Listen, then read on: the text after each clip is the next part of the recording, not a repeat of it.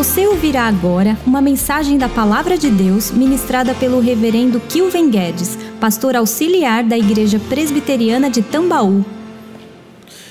Boa noite a todos, uma vez mais, graça e paz do Senhor, amém? Convido os irmãos a abrirem na carta, na carta não, no livro, no Evangelho de Mateus, capítulo de número 10.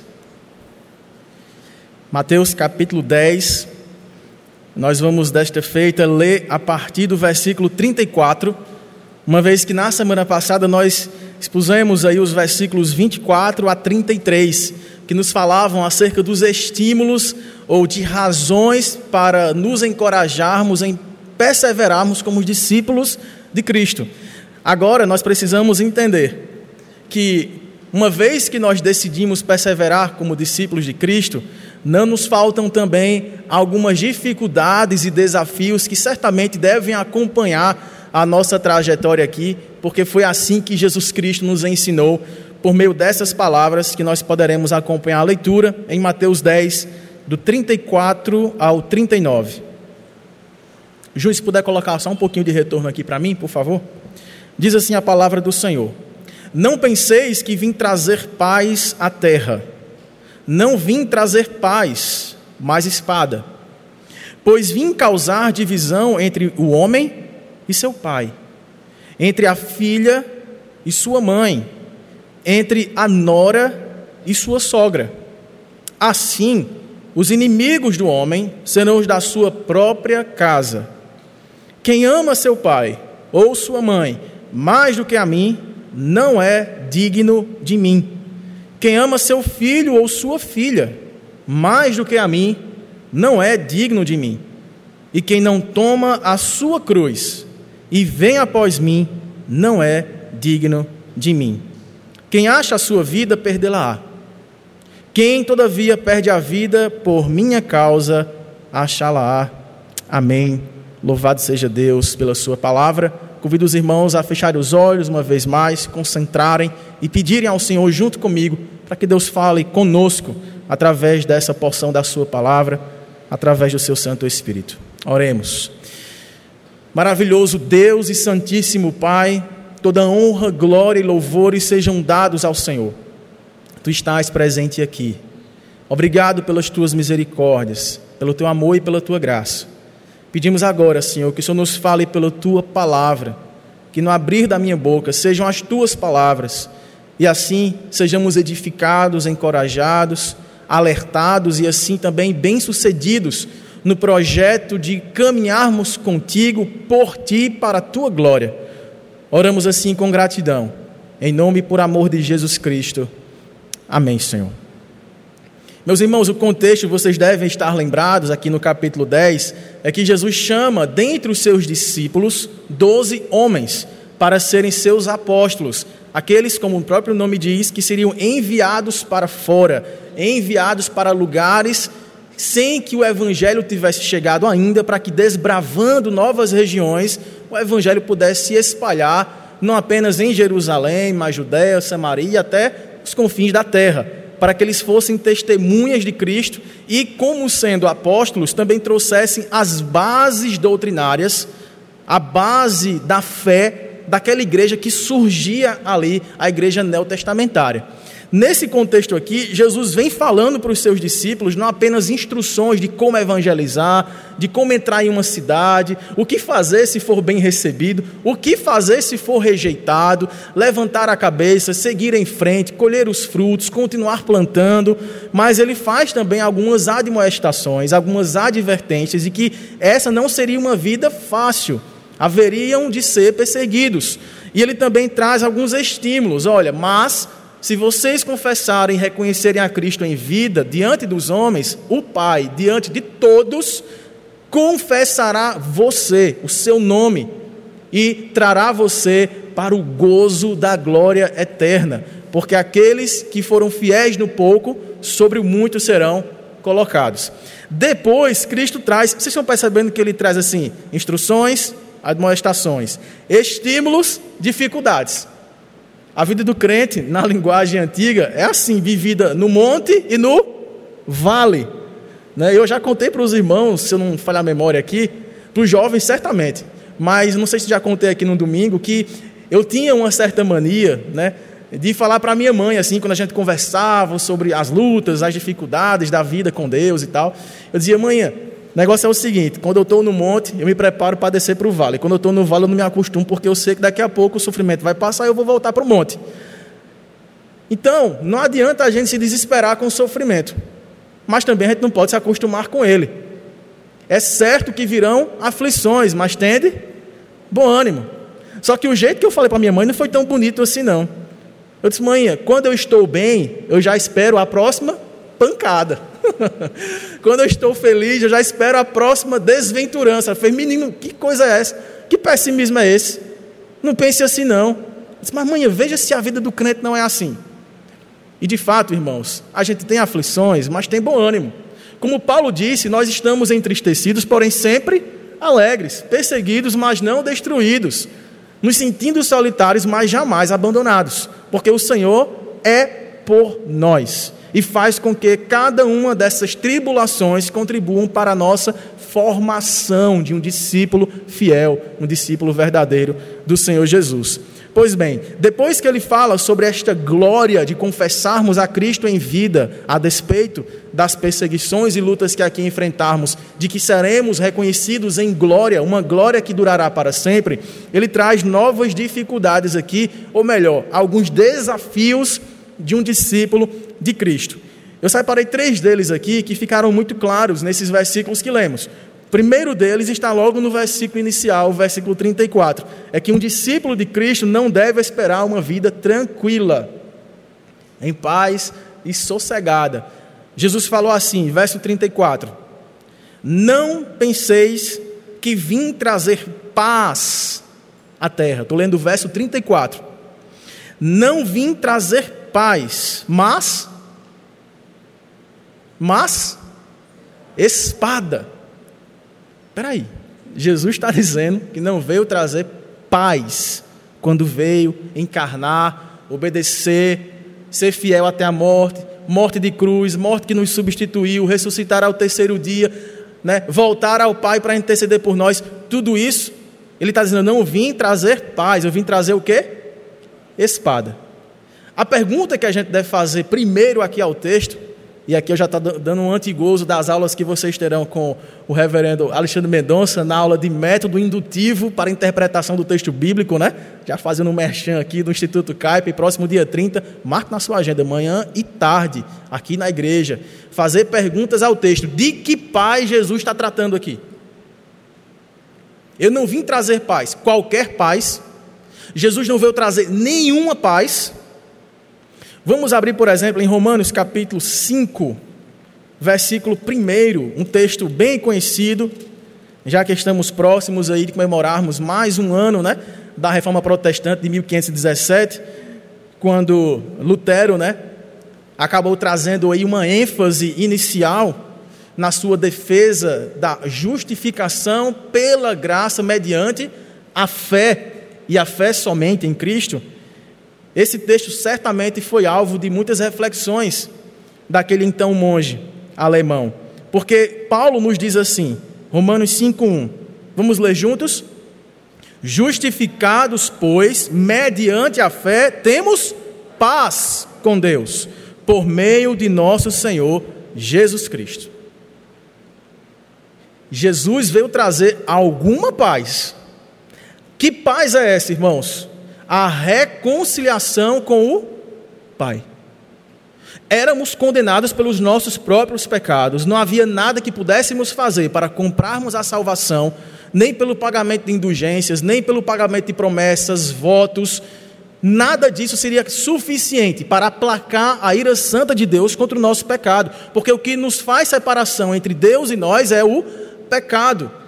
Todos, porém, pecaram e todos carecem da glória de Deus sendo justificados pela graça de Deus mediante a fé no seu Filho Jesus Cristo. Agora, diante de Deus, não temos mais a perturbação de sermos condenados, culpados pelos nossos próprios pecados, porque o Pai condenou o seu único filho, colocou a nossa culpa nele, para rasgar o nosso escrito de dívida, e isso nos traz paz.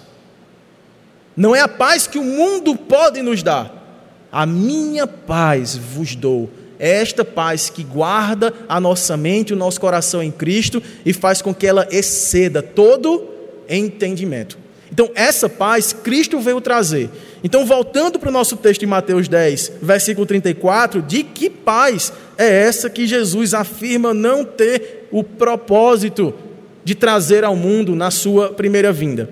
Essa é a paz, irmãos, daquele tipo de vida que nós temos facilidade de conquistar as nossas coisas, de sermos aquilo que pretendemos ser, de modo a não sermos incomodados, perturbados, atrapalhados por coisa alguma. A paz de confessarmos esse Jesus dentro e fora de casa e não termos nenhum tipo de questionamento inquiridor, acusativo, do tipo: você é crente? Você está traindo a tradição da nossa família? Você vendeu o seu coração para essa nova religião? E quantos de vocês, ou quantos de nós, já passamos por situações assim, de nos vermos agora em uma pressão para vivermos separados, porque quebramos uma tradição familiar?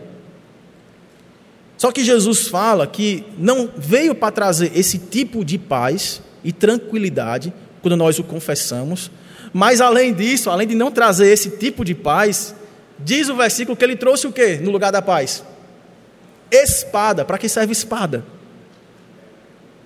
Para machucar, para matar, para ferir, para dividir. Quando Jesus fala aqui de espada, irmãos, ele não está dizendo que nós fomos chamados para sermos discípulos de Cristo armados. Ele não está dizendo que nós devemos pegar em espadas para impor a nossa fé aos nossos familiares, aos nossos amigos, aos nossos companheiros, aos nossos colegas de trabalho, de estudos. Ele não está usando a figura da espada como se ela fosse um instrumento pelo qual nós testemunharíamos a verdade que liberta.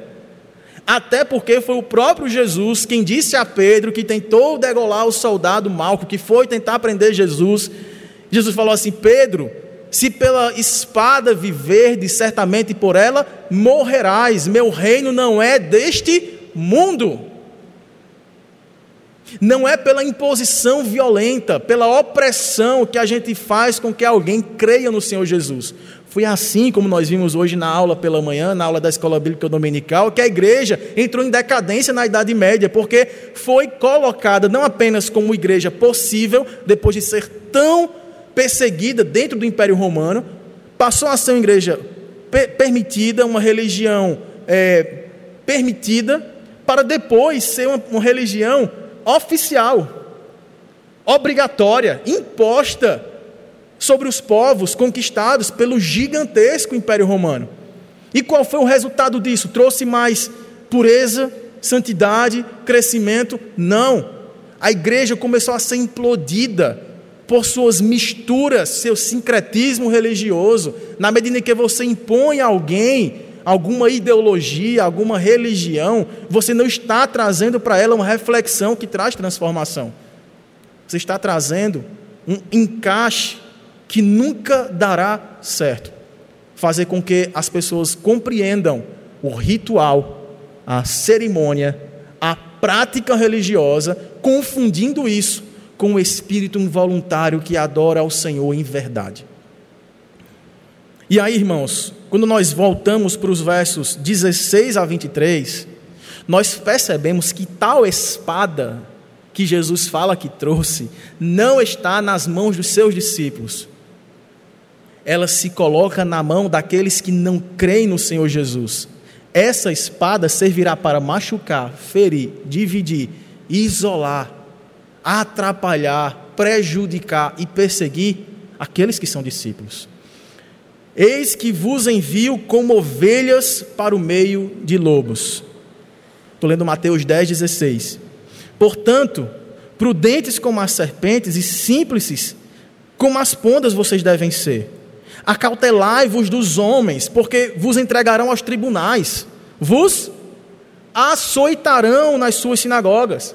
Por minha causa, Jesus, vocês serão levados à presença de governadores, de reis, para lhes servir de testemunho a eles e aos gentios. Vocês vão se dividir espetáculo público. E quando vos entregarem, não, cuide, não cuideis em como ou o que a vez de falar, porque naquela hora vos será concedido o que a vez de dizer visto que so, não sois vós os que falais, mas o Espírito de vosso Pai é quem fala em vós. Olha só agora, família. Um irmão entregará a morte. Quem? Outro irmão. O pai e também o filho. Filhos haverá que se levantarão contra os progenitores, os seus próprios pais, e os matarão. Por causa de quem, irmãos? De Jesus por minha causa.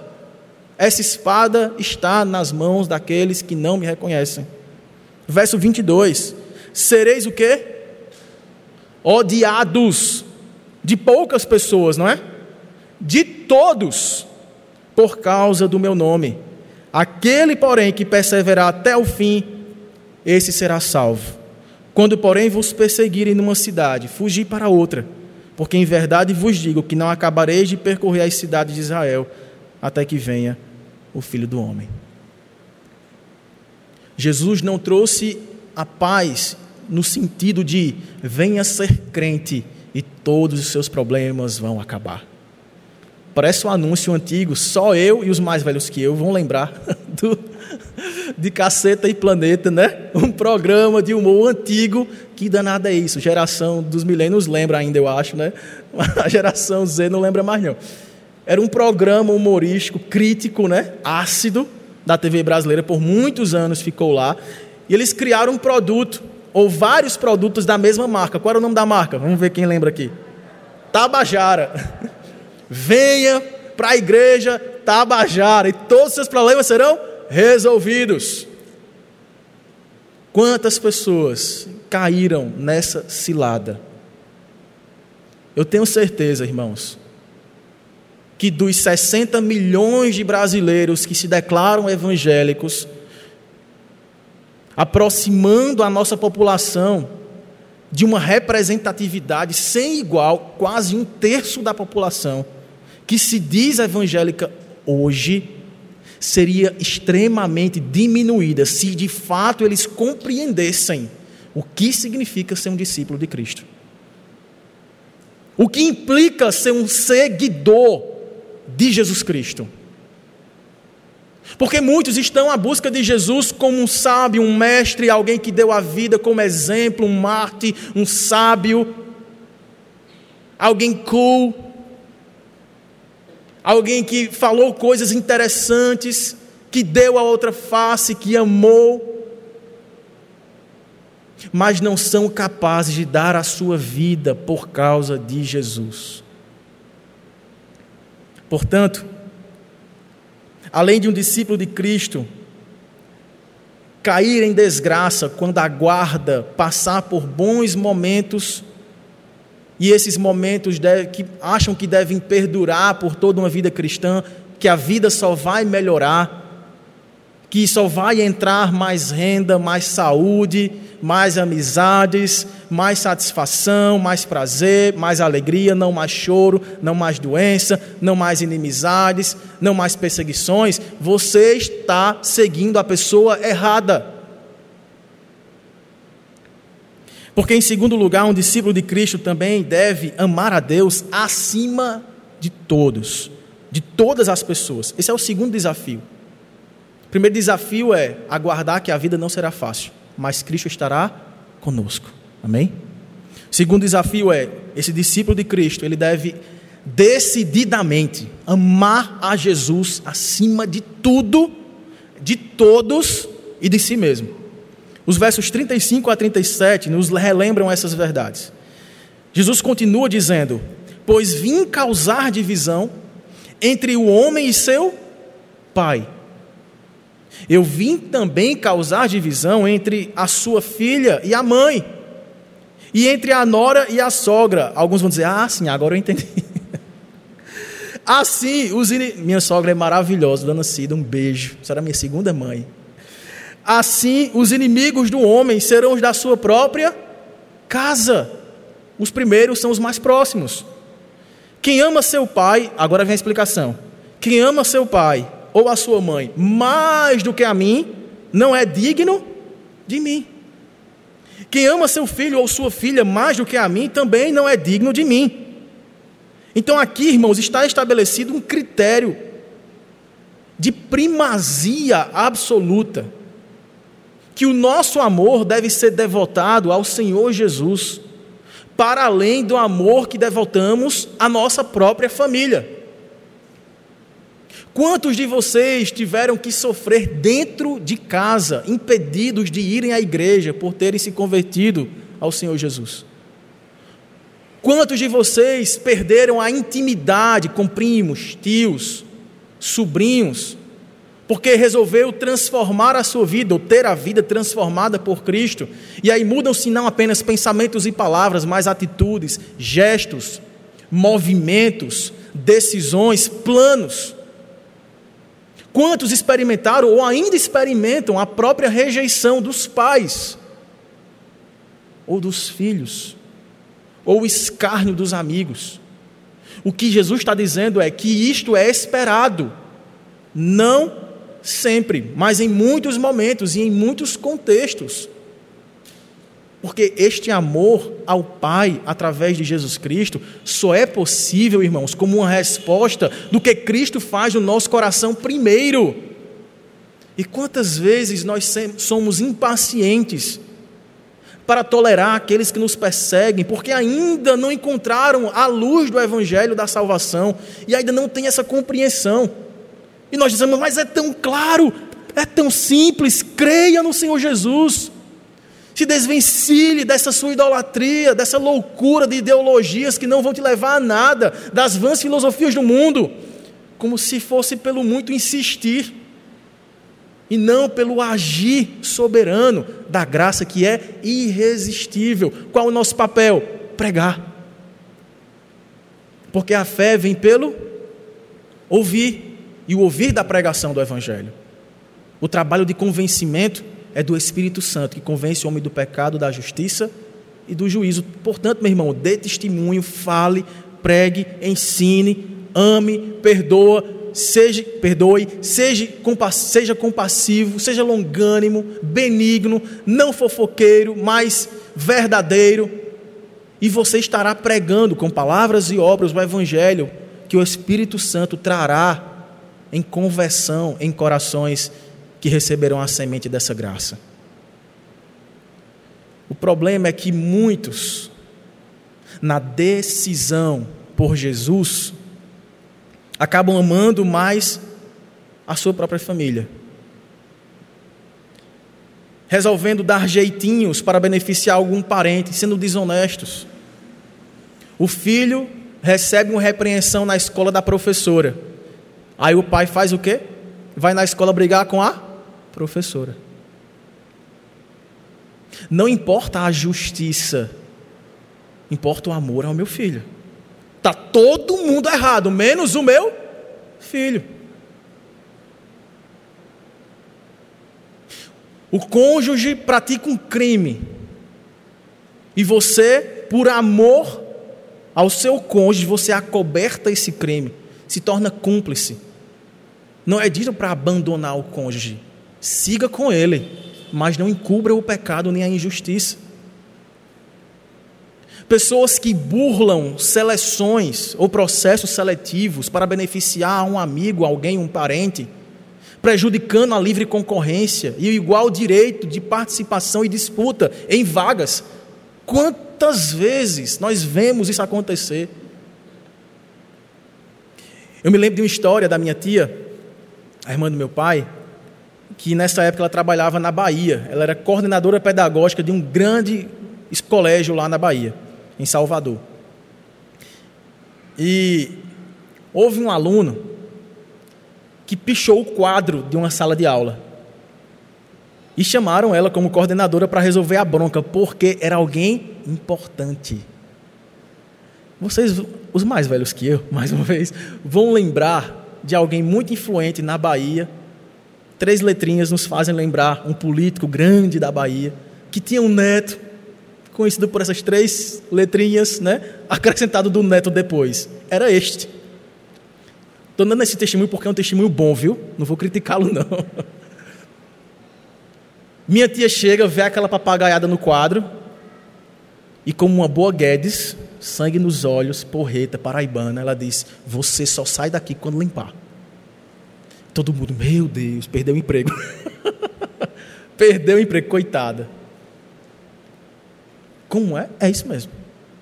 Fecha o portão e você só sai quando limpar. Comunique à sua família que você vai atrasar a sua ida hoje. Que eles venham buscar você depois, mais tarde, mas você só sai quando limpar. No outro dia, Dona Lúcia, correspondência para a senhora. A carta de demissão, só pode, né?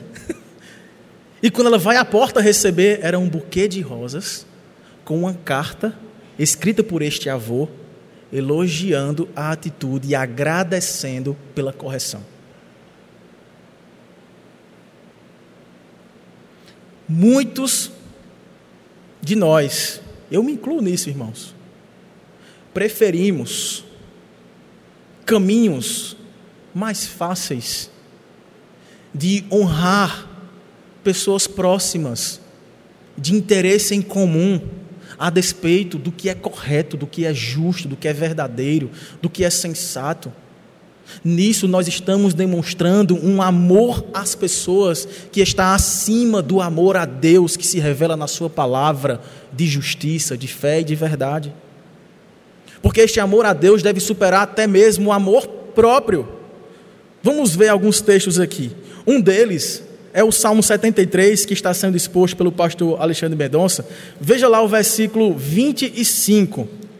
Salmo 73, Salmo de Asaf, versículo 25. Alguém que ama a Deus mais do que a si mesmo, não faz questão, irmãos, de correr atrás de riquezas, bens, poder, estrutura de forma ilícita, de forma ilegal, de forma injusta. Por quê?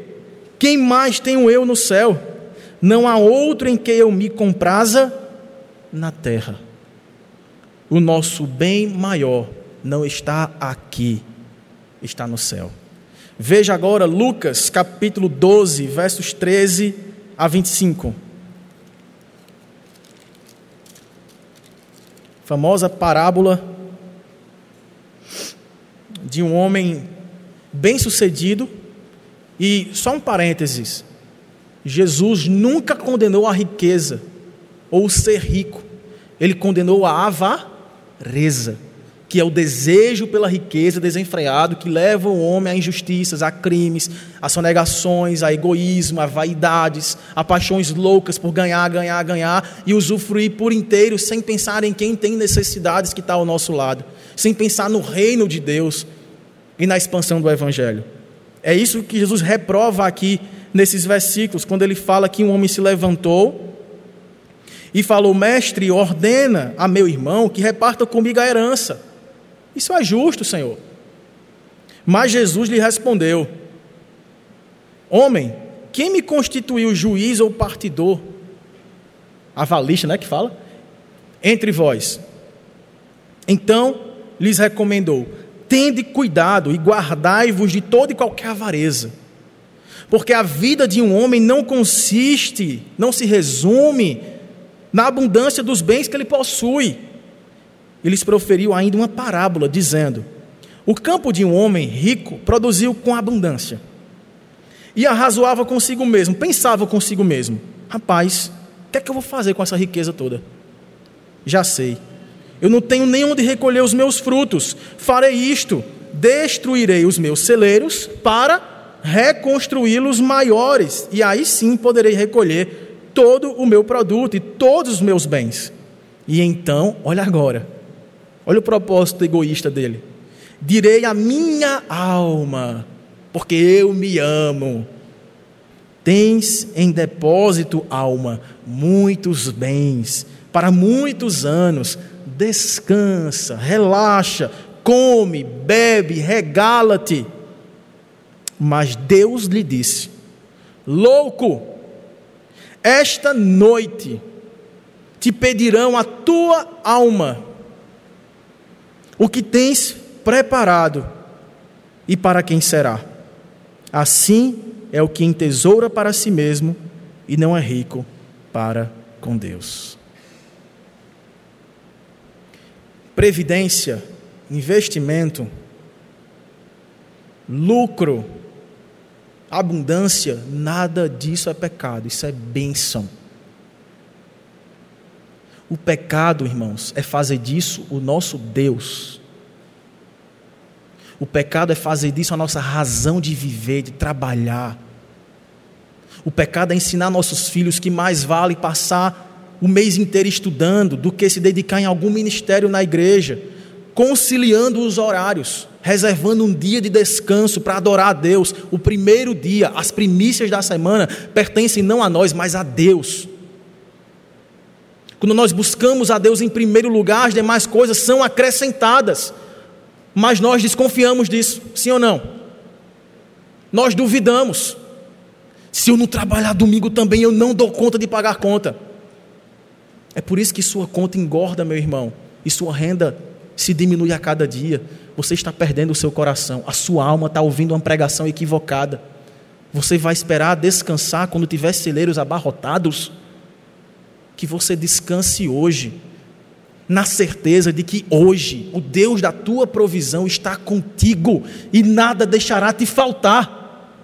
Talvez faltem-se regalos, talvez faltem para nós alguns detalhes de luxos que gostaríamos de ter as sobras que nós poderíamos fazer aquela viagem dos nossos sonhos com os nossos familiares.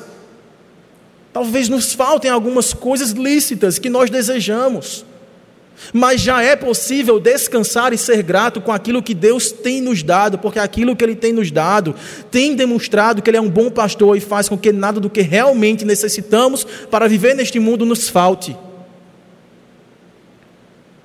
Por isso que, voltando para Mateus, desta feita em, no capítulo 6, no Sermão do Monte, Jesus Cristo nos admoesta acerca de onde deveríamos investir a nossa primazia, o nosso talento, o nosso tesouro.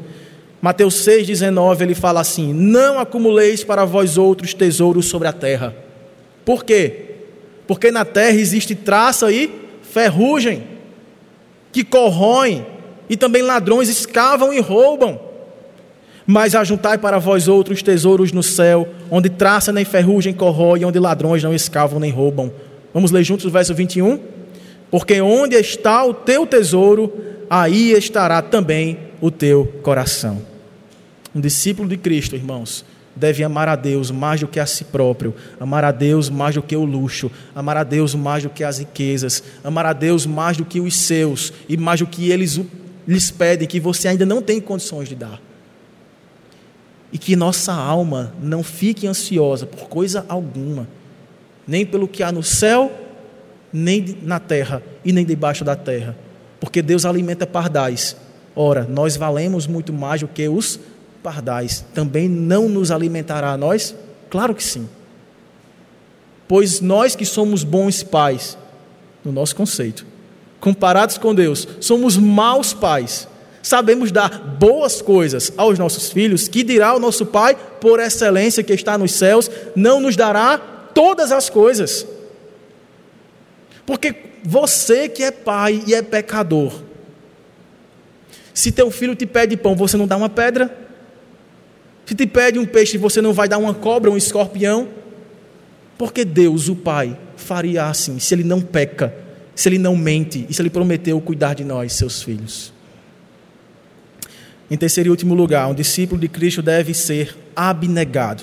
Veja que uma coisa puxa a outra. A lógica de Jesus é: um discípulo meu deve estar atento de que a vida não será fácil.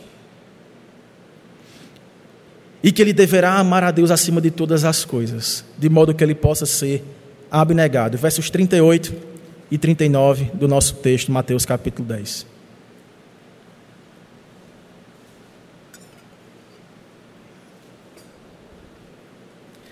Quem não toma a sua cruz e vem após mim, não é digno de mim. Quem acha a sua vida, perdê-la-á. Quem, todavia, perde a vida por minha causa, achá-la-á.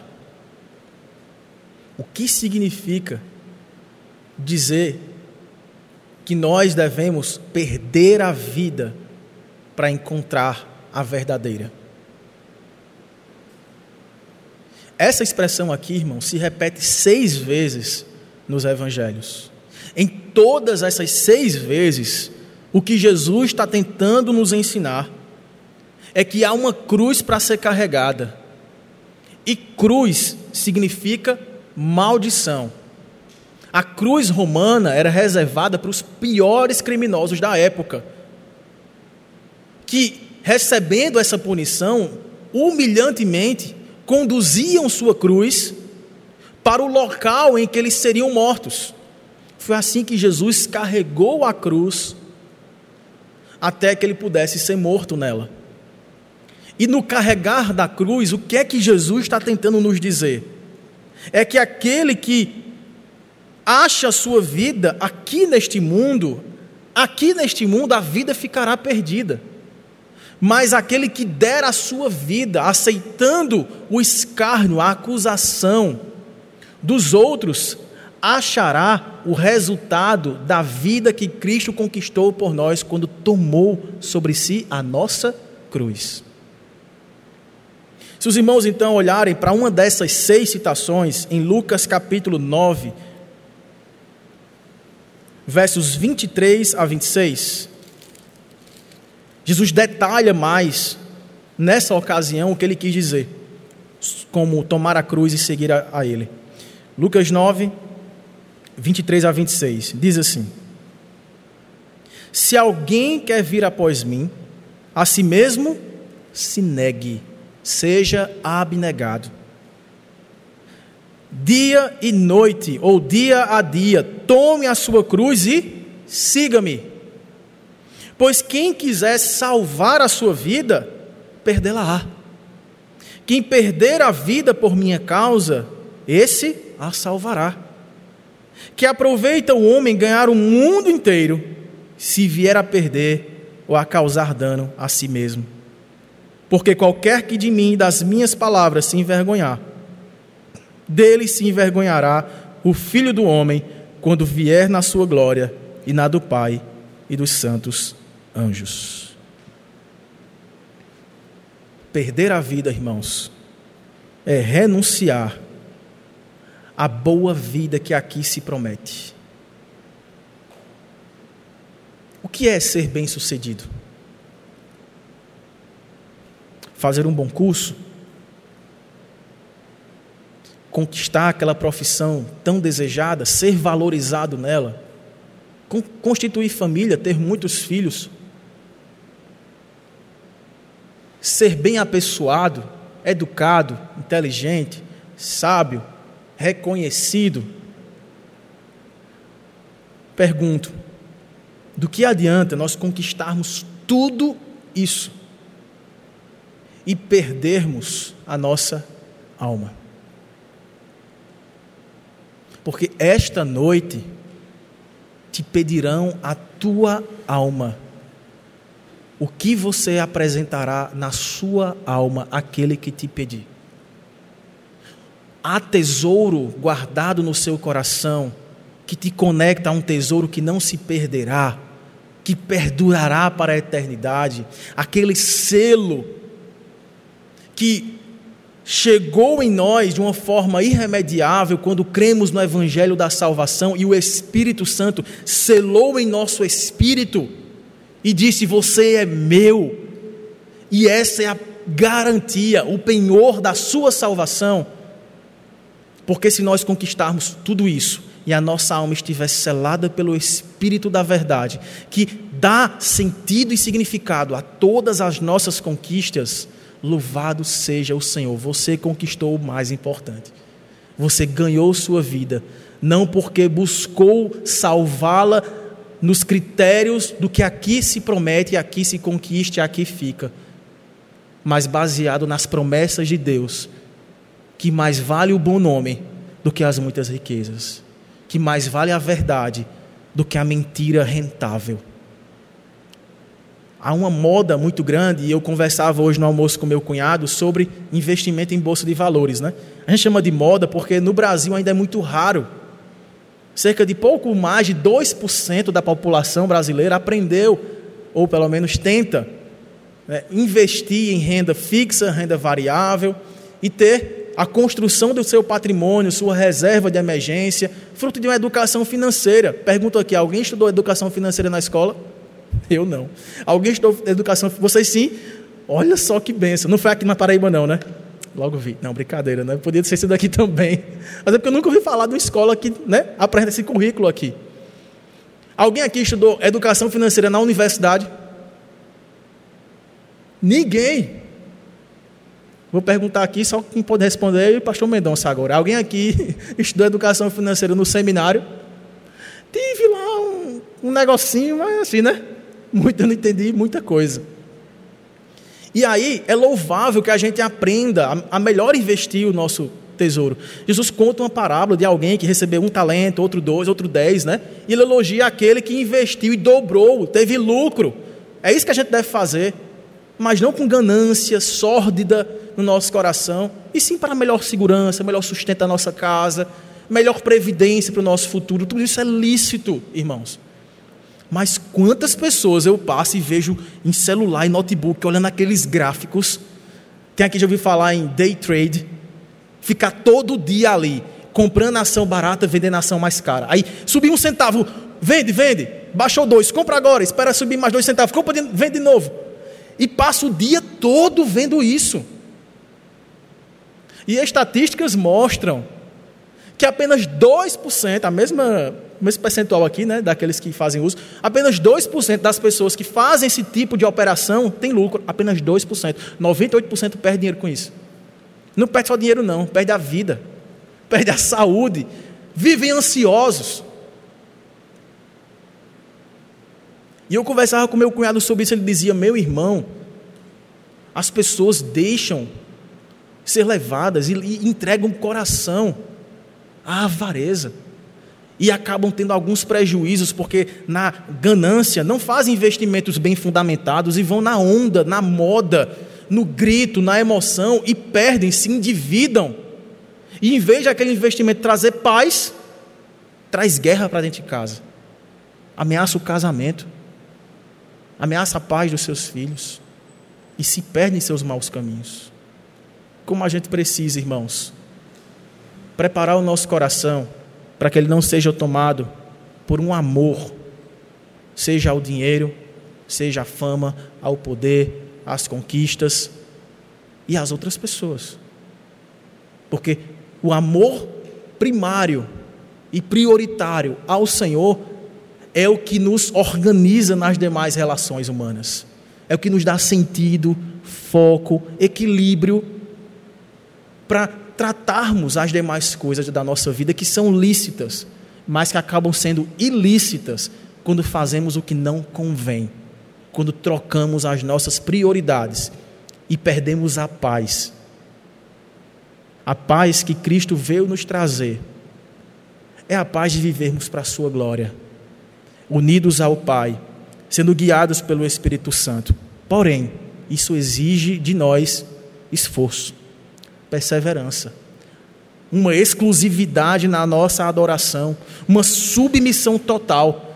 Porque veja bem, assim como dizia John Stott, dizendo tudo isso que Jesus dizia ser, trazendo essas palavras de ordem: olha, por minha causa sejam perseguidos, por minha causa vocês serão julgados, por minha causa vocês sofrerão, vocês serão ameaçados, mas mesmo assim eu digo: vocês têm que tomar a sua cruz e me seguir, porque nisso vocês vão ganhar a vida. Ou Jesus dizendo isso era louco, ou era um cara megalomaníaco, ou era um grande mentiroso que enrolou todo mundo, trazendo engano para mais de 3 bilhões de cristãos que hoje vivem nesse mundo, depois de dois mil anos de sua mensagem, ou ele de fato era quem dizia ser Deus. E, irmãos, pelo seu caráter, suas palavras, suas obras, ele não era louco e também não era mentiroso. Então ele só pode ser Deus. E se ele é Deus, o chamado se faz urgente. Venha a mim. Tome a sua, a sua cruz. Negue-se a si mesmo. E aí você ganhará a vida e a vida que lhe será para sempre. Devemos confessá-lo, irmãos, em vida. Se você não fez publicamente, faça hoje. Faça nessa noite. Porque a gente não sabe se nossa alma será pedida hoje. Mas não apenas confessar publicamente, mas nos entregar totalmente, servi-lo com tudo que temos e somos e a anunciá-lo, não apenas de palavras, mas de atitudes, como imitadores do grande rei que virá para trazer de fato a restauração da vida perfeita, essa sim prometida, que está reservada a todos aqueles que viverem nesta vida com Jesus. Nesta vida, apesar dos problemas, apesar das lutas, da dor de negar a nós mesmos, não é fácil. Da dor de resistir tentações, convites, ofertas, prazeres, luxúrias. Mas tudo isso, irmãos, acredite, valerá a pena. Quanto tempo vai durar a sua vida? Quanto tempo vai durar a minha vida? Eu postei é, no dia 15 agora, foi sexta-feira, dia dos professores, né? Eu não sei quem viu, eu postei uma foto minha aqui dando aula para os adolescentes. Eu acho que Gel era metade do que ela é hoje, pequenininha, né? Quem mais? Né? Lari, todo mundo pequenininho lá. E eu, magrinho. Oh, maravilha, volta tempo. Aí eu fui postar, né? Lembrando dessa foto, dando aula, tal. Uma das coisas que eu mais amo fazer é ensinar e tudo mais, especialmente ensinar a palavra do Senhor, né? Tive essa herança dos meus pais, que são educadores, minhas irmãs mais novas também são educadoras. Meu curso tem essa área de computação, mas também de educação. No seminário tem esse apelo para a educação, para o ensino também. Então minha vida toda foi pautada em educação. E eu estava celebrando né, e homenageando todos os meus professores, os da escola, os da casa, os da igreja, né, da universidade, do seminário. E aí, quando eu estava para postar, eu disse: Bom, de quando é essa foto? Bem magrinho, carinha de novinho. Eu disse: Rapaz, eu acho que eu comecei o seminário em 2014, deve ser 2015 então, ou 14 ou 15. Ela fez: Com essa carinha aí, deve ser bem do ano 2000, porque tu mudasse demais. Eu disse: Obrigado, também amo você, viu? O tempo passa. Mas há seis anos atrás, irmãos, eu não tinha o controle do que poderia estar acontecendo hoje na minha vida. De que eu estaria barbudo, gordo, não muito saudável, pai de primeiro filho, pregando para os irmãos nesse domingo. Eu poderia não estar mais aqui e nem em qualquer outro lugar dessa terra. O que faremos dos dias que ainda temos? que possamos gastar os nossos dias, investir os nossos dias naquilo que realmente traz retorno. Grande fonte de lucro é a piedade com o contentamento. Sejamos contentes, piedosos, perseverantes na tribulação. Vamos orar? Maravilhoso Deus e bendito Pai, nós queremos te agradecer pela tua palavra, que nos instrui e nos adverte, que nos dá razões e estímulos para permanecermos como os teus filhos amados, discípulos, que imitam o Mestre e dão bom testemunho, tomando a sua cruz, anunciando a Jesus Cristo. Ó Deus, nós queremos, ó Pai, ser melhores servos do que estamos sendo, do que já fomos. Queremos percar menos do que ontem e de que hoje. Amanhã queremos ser mais santos do que temos sido nesse fim de semana e no início dessa nova semana. E depois de amanhã, Senhor, queremos colher frutos de santidade. Se o Senhor nos der a folga, a, o conforto, a saúde, louvado seja o teu nome. Se o Senhor nos tirar o conforto, as sobras e a saúde, ainda assim queremos louvar o teu nome, porque a nossa vida não termina aqui. Aqui ela é decidida para o porvir, e que este porvir seja glorioso em Cristo Jesus, na medida que te confessamos aqui e desejamos e queremos, de fato, viver para a tua glória. Oramos assim, em nome de Jesus. Amém, Senhor. Você encontrará mensagens como esta, além de outros conteúdos e informações, nos canais oficiais da Igreja Presbiteriana de Tambaú, no Facebook, Instagram e YouTube. Deus abençoe sua vida.